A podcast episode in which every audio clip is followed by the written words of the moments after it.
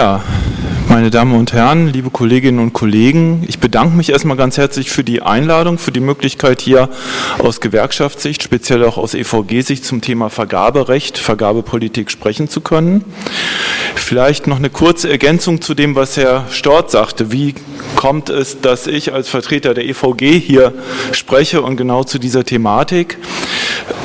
Das äh, neue Vergabegesetz auf Bundesebene ist vor knapp einem Jahr beschlossen worden, im Dezember 2015. Es gab damals und gibt es im Prinzip auch immer noch eine Arbeits-, einen Arbeitskreis beim DGB zum Thema Vergaberecht, dort betreut von der Kollegin Dr. Gasalena Sibi und eben aus allen Einzelgewerkschaften sind dann auch Kolleginnen oder Kollegen dabei, um aus der jeweiligen Branchensicht das Thema Vergabe und Vergaberecht auch zu bearbeiten. Ähm, die Kollegin Nasibi ist leider heute verhindert, konnte deshalb äh, die Einladung, die ausgesprochen war, nicht annehmen. Und ich bin hier eingesprungen, was damit aber auch gut sachlich zu begründen ist, weil das Thema ähm, Tariftreue, Beschäftigtenübergang oder ähnliche Dinge auch ein ganz zentrales Thema bei der EVG sind für den Eisenbahnbetrieb, also Schienenpersonennahverkehr, aber auch für den Busverkehr, öffentlichen Personennahverkehr, wo wir eben auch einen Erfolg errungen haben im GWB mit der Sollvorschrift zur Personalüberleitung. Da gehe ich später nochmal etwas näher drauf ein. Ähm, ich bitte um Verständnis, dass es sein kann bei Themen und Thesen, die jetzt äh, eher andere Branchen betreffen oder allgemein sind, dass ich möglicherweise nicht alle Details im Hintergrund dann auf Fragen beantworten kann. Äh, da bitte ich um Verständnis, aber ich werde mich bemühen, das so gut wie es geht hinzukriegen. Die Funktion, vielleicht äh, ist das auch auf den ersten Blick etwas verwunderlich. Äh, mein Arbeitsbereich ist Verkehrspolitik und Ökologie. Da steht jetzt nicht Sozialpolitik, Vergaberecht oder ähnliches. Aber gerade im Verkehrsbereich ist eben Vergabe auch ein hochverkehrspolitisches Thema gewesen. Wir mussten diese Debatte um das Thema, wie geht man mit den Beschäftigten um, auch ganz stark führen, immer wieder mit Argumenten, was bedeutet das denn für die Verkehrspolitik, für den Wettbewerb im Verkehr. Und ich behaupte mal, dass das für viele andere Branchen genauso gelten würde, wo es um öffentliche Dienstleistungen geht, dass es vielleicht beim Verkehr nochmal besonders herausgehoben ist. Aber äh, vielleicht ist das eine Frage, die man sich dann Branche für Branche auch stellen kann. So, jetzt hoffe ich mal, also ein Überblick, sieben Überschriften habe ich mir vorgenommen. Zum einen ein bisschen Einleitung, gewerkschaftliche Kriterien und Ansätze zum Thema Vergabepolitik. Der zweite Punkt äh, zum Verhältnis der EU-Vergaberichtlinie und äh, GWB die wesentlichen Kritikpunkte des DGB an der, am GWB, also an der Umsetzung im, ins Bundesvergaberecht. Kurzer Exkurs oder eigentlich ein zentrales Thema. Äh, wie sieht das mit dem vergabespezifischen Mindestlohn aus? Dann gehe ich nochmal etwas verstärkt auf die Verkehrsthemen ein, speziell Personalüberleitung. Ähm, im Anschluss Vorschläge zum thüringischen Tariftreuegesetz. Die sind gewiss nicht abschließend, das will ich vorausschicken, aber einige, die uns schon als sehr dringlich erscheinen. Und am Schluss ein kleiner Exkurs zum Personenbeförderungsgesetz. Das ist äh, nun nicht in erster Linie Landesaufgabe, das ist ein Bundesgesetz. Das geht aber sehr stark in die Möglichkeiten äh, der Kommunen und des Landes auch einen Verkehr auf der Straße zu gestalten. Und äh, da möchte ich auch den Zusammenhang herstellen, da wünschen wir uns auch eine politische Initiative unter Beteiligung des Landes Thüringen, so viel vorweggenommen.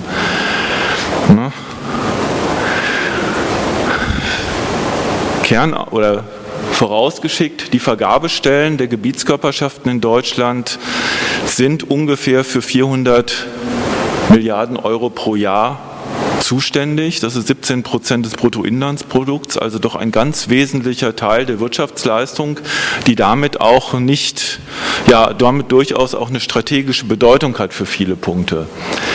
Ähm, bei den Bedingungen, zu denen Dienstla öffentliche Dienstleistungen und Beschaffungen ausgeführt werden, sehen wir eine Vorbildrolle des Staates, der öffentlichen Hand. Hier auch das, was an anderer Stelle politisch oder auch unter sozialpolitischen, unter arbeitsmarktpolitischen oder umweltpolitischen Gesichtspunkten gefordert wird, auch umzusetzen in der eigenen Vergabepolitik und mit den Dienstleistungen auch zu zeigen, was geht. Es geht um die nachhaltige Verwendung von Steuergeldern. Es geht, damit meine ich jetzt nicht nur, dass man immer auf den Preis achtet, sondern im Gegenteil, man muss auch die Qualität der Leistungen angucken. Drei Beispiele mal herausgegriffen. Ähm, wenn wir eine öffentliche Dienstleistung haben, die wird mit Niedriglöhnen angeboten und die dort Beschäftigten müssen hinterher dann auf Sozialhilfe, auf Hartz IV oder anderes zurückgreifen, entweder jetzt schon oder spätestens im Alter. Das heißt, dass man auf der einen Seite einspart, muss man auf der anderen Seite über Sozialleistungen dann doch wieder draufsatteln. Ähm, und das ist nicht nur einfach ein Nullsummenspiel möglicherweise, sondern das ist eine ganz schlimme Sache für die Lebensqualität der Betroffenen. Das ist dann keine nachhaltige Verwendung. Ein anderes Beispiel, mein Geburtsort Holzminden in Südniedersachsen Niedersachsen hat ein Krankenhaus. Die Verpflegung wird in Magdeburg hergestellt und täglich angeliefert. Ähm, das sehe ich nicht als nachhaltig an. Ich gönne Sachsen-Anhalt zwar gerne Aufträge, aber ich sehe es nicht als nachhaltig an, Verpflegung für öffentliche Einrichtungen über hunderte von Kilometern transportieren zu lassen. Da ist es sicherlich möglich und sinnvoll auch vorzuschreiben, dass bestimmte Arbeiten auch am Ort erledigt werden. Das ist kein Verstoß gegen irgendeine Dienstleistungsfreiheit. Oder ein drittes Beispiel, auch aus dem Verkehr wieder. Ähm, wenn wir einen Auftrag vergeben an ein Verkehrsunternehmen als öffentliche Hand und kontrollieren nicht oder prüfen nicht vorab, ist dieses Unternehmen auch willens und in der Lage, diesen Auftrag über die gesamte Zeit des Vertrages, fünf, zehn, im Eisenbahnverkehr auch manchmal 15 Jahre, durchzuhalten. Wenn es das nicht schafft oder nicht kann oder sich verkalkuliert hat, dann hat man möglicherweise nach fünf Jahren ein neues Vergabeverfahren mit immensen Kosten oder man muss kurzfristig eine Notbeauftragung machen, wo auch höhere Kosten entstehen. Diese Prüfung sollte auf jeden Fall erfolgen und auch in den Kriterien vorher festgelegt sein. Und da können auch Sozial- und Umweltkriterien, die von vornherein festgelegt sind, schon eine gewisse Sicherheit bieten, dass die Unternehmen, die sich da bewerben, auch äh, ökonomisch in der Lage sind, diesen, Vor äh, diesen Vertrag einzuhalten. Vielleicht haben Sie es mitbekommen, die S-Bahn Nürnberg ist im Moment so ein Fall, äh, wo an äh, das Unternehmen National Express ein Vertrag, äh, ein Auftrag vergeben wurde. Das hat äh, Rechtsstreitigkeiten gegeben, für die es auch gute Gründe gibt, dass da also die Vergabe in Frage gestellt wurde. Jetzt zieht sich das Unternehmen zurück, offiziell mit der Begründung, man könne jetzt nicht mehr äh, den Plan mit Neufahrzeugen einhalten. Ich halte das für wenig glaubwürdig, aber wie dem auch sei, es kommt jetzt auf die Vergabestelle ein enormer Aufwand an Verfahren hinzu und tatsächlich wird der Fahrplan nicht eingehalten werden können. Die Vergabepolitik ist ein demokratisch legitimiertes politisches Lenkungsinstrument, um äh, sozialpolitische, ökologische Ziele zu erreichen. Das ist völlig legitim, dass die öffentliche Hand dieses Instrument einsetzt mit einem relevanten Anteil an der Wirtschaftsleistung und das sollte auch getan werden. Das heißt jetzt nicht, dass es egal ist, welche Instrumente man benutzt. Das soll effizient schon durchaus passieren. Da ist kein Einwand gegen, aber diese Steuerungsfunktion dessen sollte man sich bewusst sein und sie auch bewusst einsetzen. Und natürlich geht es um die Qualität der öffentlichen Dienstleistungen. Vielfach geht es um Daseinsvorsorge, um die Lebensbedingungen Lebensbedingungen der Menschen, das ist natürlich eine ganz klare Aufgabe. Hier kann es nicht immer nur um den niedrigsten Preis gehen. Weitere Ziele, die uns als Gewerkschaften wichtig sind. Wir wollen, dass die Marktteilnehmer vor Preisunterbietungen geschützt werden, die durch Lohndumping oder Unterlaufen von Standards passieren. Es geht um die Stärkung der Tarifautonomie. Bestehende Tarifverträge sollen nicht durch Dumpingangebote ähm, zur Makulatur werden. Wir wollen, dass da, wo Tarifverträge geschlossen werden, die auch eine starke Rolle spielen und auf weitere Betriebe ausgedehnt werden. Da gehört auch zu gleicher Lohn für gleiche Arbeit. Das geht nicht nur darum, dass jetzt innerhalb eines Betriebes gleich bezahlt wird, sondern es geht auch darum, eine, möglicherweise an einem Ort eine Dienstleistung zu einem bestimmten Bezahlungsniveau und an einem anderen Ort wird es unterlaufen durch eine viel niedrigere Bezahlung. Das ist auch nicht in unserem Sinne. Verhinderung von Schwarzarbeit. Äh, da sind entsprechende Kontrollvorschriften sehr wichtig. Schutz des Sozialstaats hatte ich an meinem einen Beispiel eben schon erwähnt, dass es halt um auskömmliche Löhne geht, die äh, möglichst in vielen Fällen auch äh, Sozialleistungen vermeiden helfen. Und natürlich Schutz vor Privatisierung, weil öffentliche Aufträge gehen oftmals, also die Frage, wird ein öffentlicher Auftrag an jemand Privates vergeben, äh, ist dann oftmals die Frage, könnte das nicht auch die öffentliche Hand selber machen oder macht sie es bisher schon? Das heißt, hier stehen öffentliche Beschäftigte in Konkurrenz auch zu Beschäftigten oder Unternehmen im privaten Bereich. Und diese Konkurrenz sollte auch nicht über die Bezahlung erfolgen, sondern wenn gesagt wird, vielleicht können Private effizienter arbeiten, gut, dann soll man das ausprobieren und überlegen und analysieren. Aber dieser Wettbewerb sollte nicht über die Löhne erfolgen und gerade auch nicht im Niedriglohnbereich. Kommen wir zum zweiten Thema, Einschätzung der Vergaberichtlinie. Ähm, ich habe hier mal zitiert den Artikel 18 Absatz 2, der eine wesentliche Zielvorgabe gibt. Die Mitgliedstaaten sollen dafür sorgen, dass die Wirtschaftsteilnehmer bei der Ausführung der öffentlichen Aufträge die geltenden umwelt-, sozial- und arbeitsrechtlichen Verpflichtungen einhalten. Die wird zitiert die Rechtsvorschriften der Union, der Einzelstaaten, in Tarifverträgen, aber auch international. Also angesprochen sind die ILO-Arbeitsnormen. Das heißt, das ist ein klarer Auftrag. Das ist nicht nur eine Öffnungsklausel, sondern das ist ein klarer Auftrag an die Mitgliedstaaten und die nationalen oder auch regionalen Bundesländer, Gesetzgeber. Da möchte ich auch nochmal anknüpfen an das, was äh, Gabi Zimmer vorhin angesprochen hat, die Auseinandersetzung auf EU-Ebene. Ähm, es ist, das muss man immer im Blick halten, die EU ist nicht immer oder vielleicht auch nicht mehr oder nicht, auch nicht immer in der Form gewesen, der Buhmann, von dem immer das Schlechte kommt, wo wir gegen angehen müssen oder äh, es vermeiden müssen oder die Verantwortung darauf abschieben können, sondern das EU-Recht ist genauso etwas, was nach politischen Kräfteverhältnissen zu umkämpfen ist wie das Bundesrecht oder das Landesrecht. Wir haben hier einen Fortschritt in der Vergaberichtlinie gegenüber der vorherigen Fassung, weil hier ein klarer Auftrag ist, diese Normen umzusetzen. Wir haben im Bereich des Verkehrs die Verordnung 1370, die ein Kompromiss zwischen verschiedenen politischen Richtungen und auch Sozialpartnern ist. Ich sage es jetzt mal als Hypothese, ein bisschen äh, spontan aus der, äh, den Überlegungen eben bei den erweiterten Grußworten heraus. Hier sind auf jeden Fall politische Erfolge erzielt worden in den letzten Jahren, dass auf EU-Ebene Arbeitnehmerbelange auch stärker berücksichtigt werden, dass politischer diskutiert wird, auch das Parlament gestärkt worden ist. Es gibt Kräfte, denen das nicht gefällt und möglicherweise sind die transatlantischen Übereinkommen, die im Moment diskutiert werden, ein Versuch, diese Fortschritte wieder auszuhebeln. Und das sollte man auch thematisieren. Ich möchte daneben CETA und TTIP auch TISA erwähnen, wo es um den Dienstleistungsbereich geht, wo ich ganz große Sorge habe. Wird eine sogenannte Ratsche eingezogen. Das heißt, äh, wenn einmal irgendwo eine Dienstleistung privatisiert worden ist, soll es den Vertragspartnern verboten sein, diese zu rekommunalisieren oder renationalisieren, wie auch immer. Das ist eine Riesengefahr, die auf uns zukommt, aber dieser Umgang mit den Abkommen zeigt, wie auch auf europäischer Ebene zwischen den verschiedenen Kräften äh, gestritten werden muss und das ist etwas, wo wir uns einmischen müssen, auch als Gewerkschaften einmischen müssen. Im GWB wurden, sollten, so war die ähm, Begründung in den Gesetzentwürfen, die Vorgaben der Richtlinie eins zu eins umgesetzt werden. Die Kritik vom DGB ist, dass dies eben gerade in vielen Punkten, die uns wichtig sind, nicht gemacht wurde. Nicht alle Verpflichtungen in Bezug auf Sozial-, Umweltstandards etc. wurden eins zu eins umgesetzt. Oft sind es nur Öffnungsklauseln, also es wird ermöglicht und nicht alle Spielräume für verbindliche Vorgaben wurden genutzt. Ähm, trotzdem sehen wir das als einen wichtigen Fortschritt an, was jetzt als Vergabegesetz gekommen ist auf Bundesebene. Denn äh, Vergabeentscheidungen, die nicht nur nach den niedrigsten Kosten gehen, sind besser abgesichert als vorher. Ähm, soziale Kriterien können nicht mehr als vergabefremd bezeichnet werden. Das war eine Diskussion, die wir oft hatten. Das geht jetzt nicht mehr. Es ist ganz klar, dass soziale Kriterien oder auch Umweltkriterien äh, ein Bestandteil der Vergabe sein können und damit haben wir eine größere Rechtssicherheit.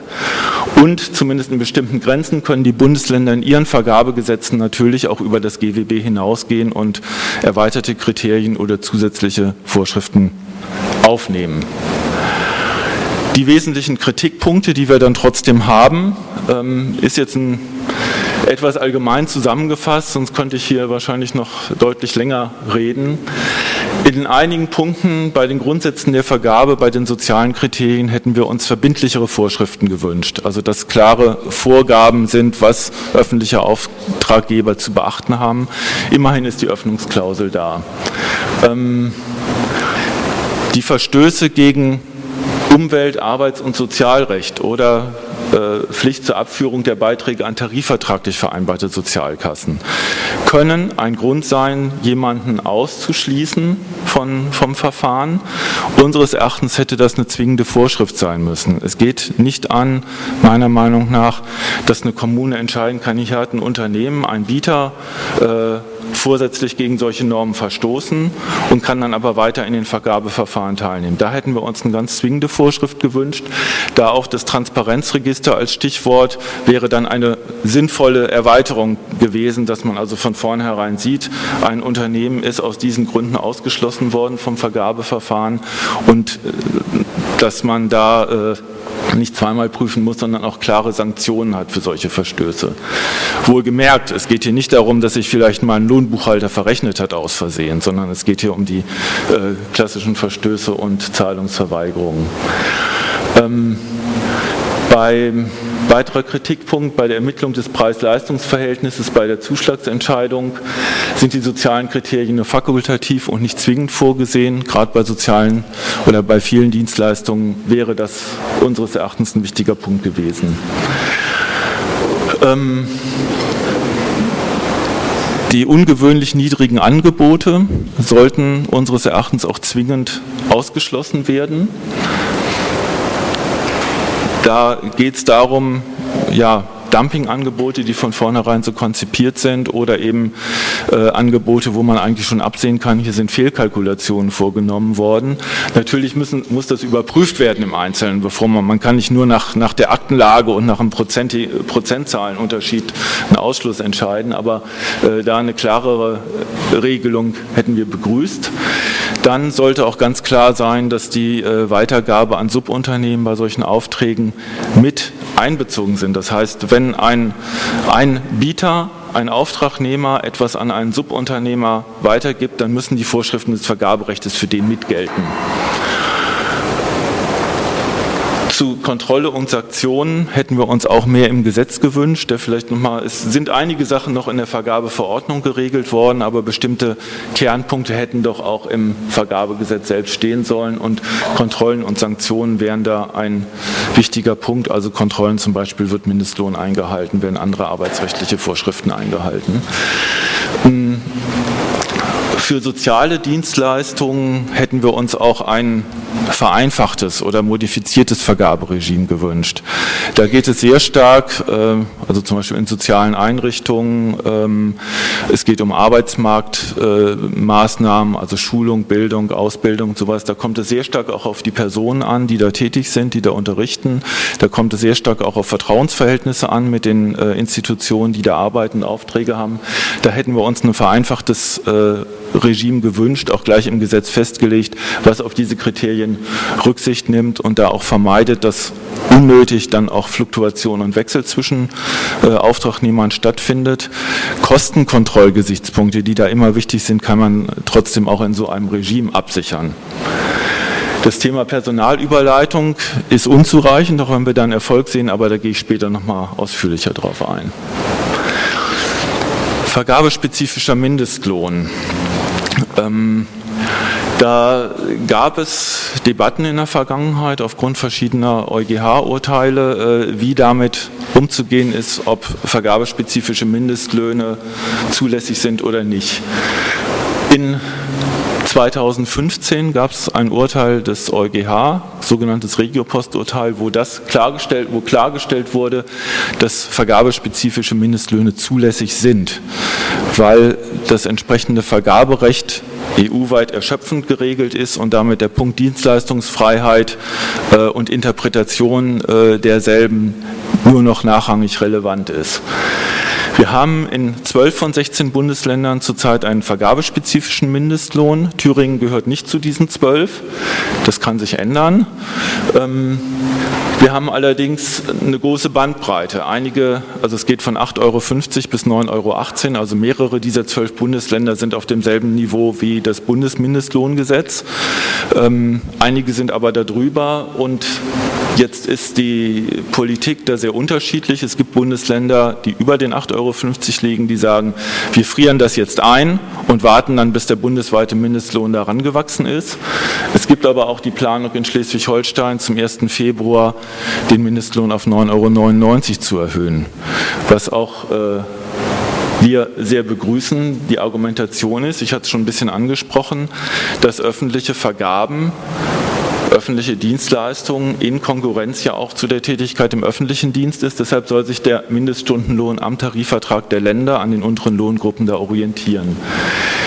Da, ähm, oh, Entschuldigung, jetzt nochmal, nee, jetzt brauche ich mal kurz Hilfe. Ich wollte zurück.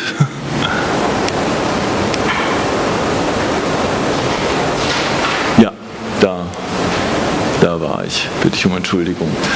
Es werden mit dem Mindestlohngesetz und dem vergabespezifischen Mindestlohn unterschiedliche arbeitsmarktpolitische Ziele verfolgt. Das Mindestlohngesetz, da geht es darum, eine unterste Schwelle einzuziehen für ein möglichst mehr oder weniger auskömmliches Einkommen. Beim vergabespezifischen Mindestlohn geht es eben auch um die Wettbewerbsbedingungen zwischen öffentlichen und privaten Leistungserbringern. Insofern ist da auch äh, es gerechtfertigt, da über, den, über das Bundesmindestlohngesetz hinauszugehen. Das ist, fand ich sehr schön formuliert in der Begründung des ähm, Tarif- und Vergabegesetzes Nordrhein-Westfalen aus 2011, wo auch eben ein vergabespezifischer Mindestlohn festgelegt wurde. Es wird dort formuliert, dass sich als Begründung, dass sich die öffentliche Hand nicht durch Auslagerung von Aufgaben auf private Auftragnehmer ihrer Verantwortung für eine angemessene Vergütung der Beschäftigten entziehen kann, derer sie sich, wenn sie die beauftragte Leistung selbst erbringen würde, bedienen müsste. Genau das Argument, beziehungsweise dass die Beschäftigten der Auftragnehmer in vergleichbarer Weise entlohnt werden sollen wie die Beschäftigten der Auftraggeber. Denke ich, ist ein wichtiges Argument, was man im Kopf haben sollte, wenn es darum geht, vergabespezifischen Mindestlohn hier auch einzuführen und eben auch äh, entsprechend zu dynamisieren und dafür ein Regelwerk zu schaffen. Gut, jetzt kommen wir zu unserem spezifischen ja, nicht nur EVG, aber auch Verdi-Thema, äh, Beschäftigtenübergang im öffentlichen Personenverkehr. Und da habe ich einen Film mitgebracht bzw. zugemailt und vielleicht ein bisschen als Auflockerung würde ich Ihnen und euch diesen Film gerne zeigen. Lohn- und Sozialdumping bei neuen Streckenbetreibern, nicht mit der EVG.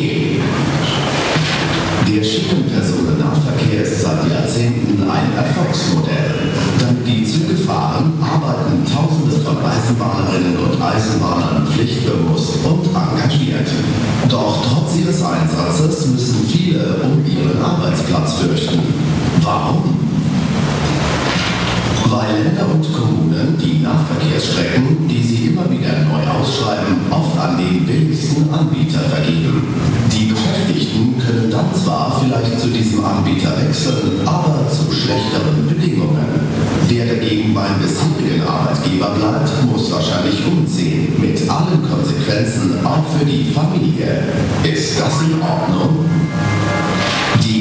EVG sagt, nein, das darf nicht sein. Stattdessen fordern wir, dass jeder Beschäftigte seine bisherigen Bedingungen wie Gehalt, Zulagen, soziale Leistungen und Urlaub zum neuen Betreiber mitnehmen kann. Und zwar für die gesamte Dauer der Beschäftigung. Solch eine Besitzstandregelung ist nämlich nach EU-Recht möglich und wird zum Beispiel in den Niederlanden, in Dänemark, Frankreich, Italien und in England bereits praktiziert. Die Erfahrung zeigt, Tarifverträge können die Probleme nicht lösen. Deshalb fordern wir eine gesetzliche Regelung. Das Bundeswirtschaftsministerium arbeitet derzeit an einem neuen Vergaberecht. Die EVG fordert, dass die Besitzstandregelung Teil dieses Gesetzes wird. Wer sich um eine Strecke bewirbt, weiß somit, was auf ihn zukommt und kann entsprechend kalkulieren. Dann wird ein Anbieter nicht mehr mit den schlechtesten Lohnkosten und geringsten Sozialleistungen gewähren. Das sorgt für Gerechtigkeit und dafür kämpft die EVG gemeinsam mit dir. Wir leben Gemeinschaft. Mehr Infos unter evg-online.org-betreiberwechsel.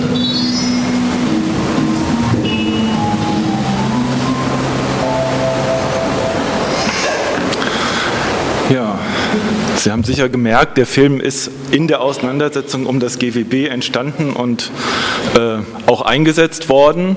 Also ein Jahr her, aber das Thema ist natürlich auf den, finde ich, auf den Punkt gebracht und nach wie vor aktuell.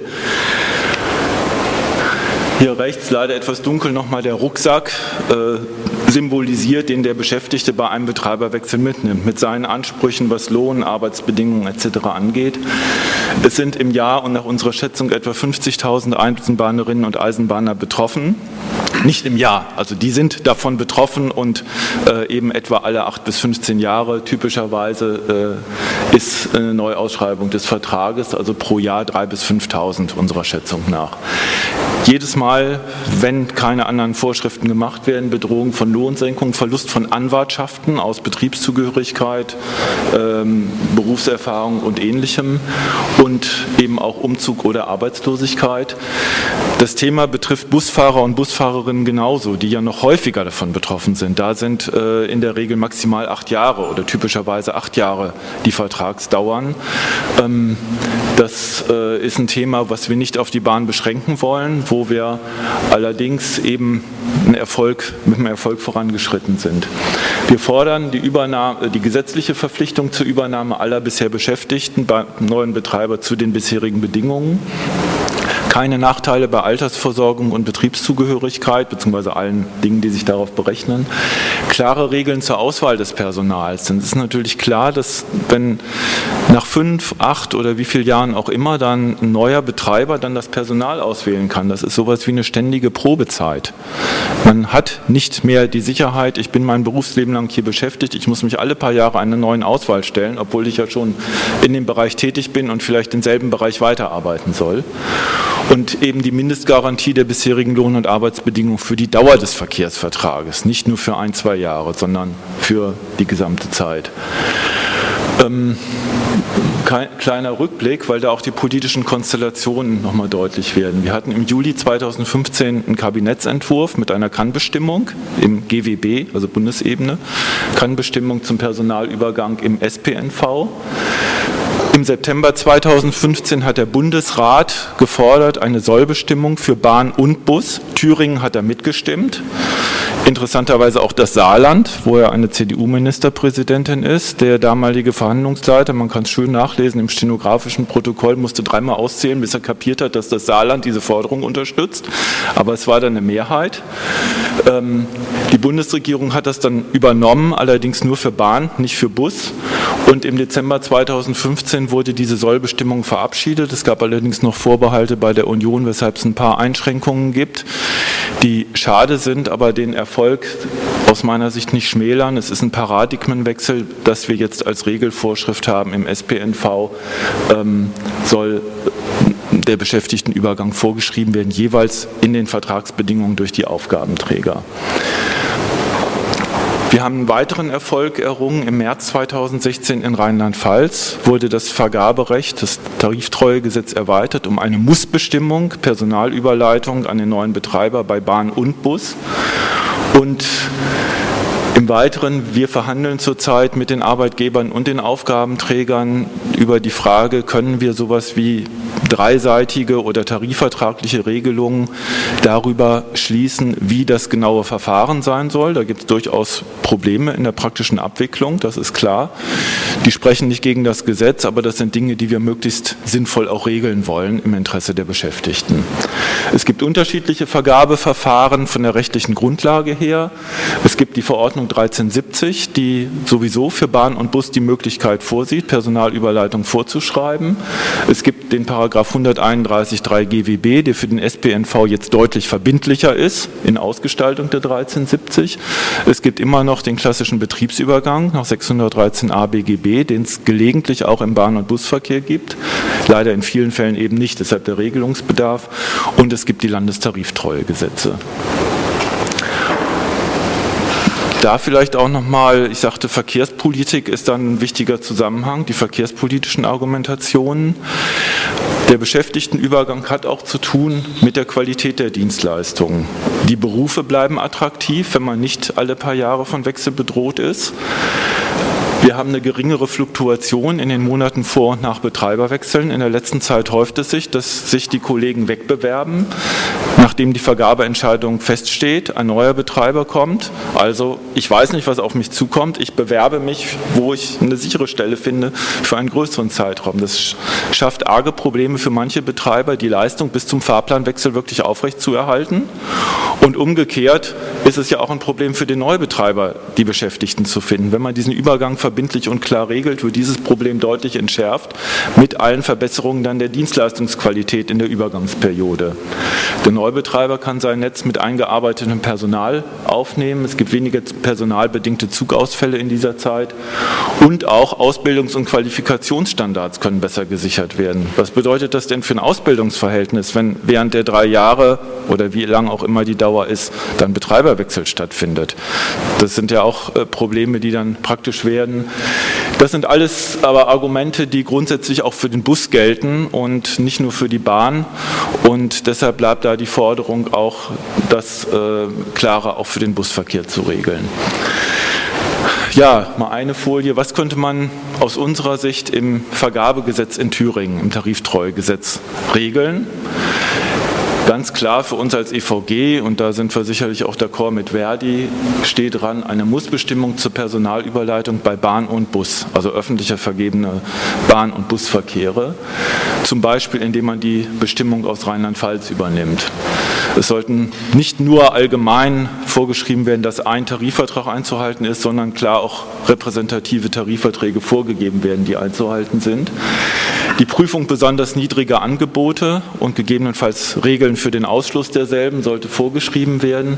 In Mecklenburg-Vorpommern gibt es zum Beispiel ein Verbot, dass Unterkostenangebote den Zuschlag erhalten dürfen, wo auch das im Einzelnen definiert ist vergabespezifischer Mindestlohn. Bisher haben wir sowas noch nicht, meines Wissens, im Vergabegesetz in Thüringen. Das sollte eingeführt werden.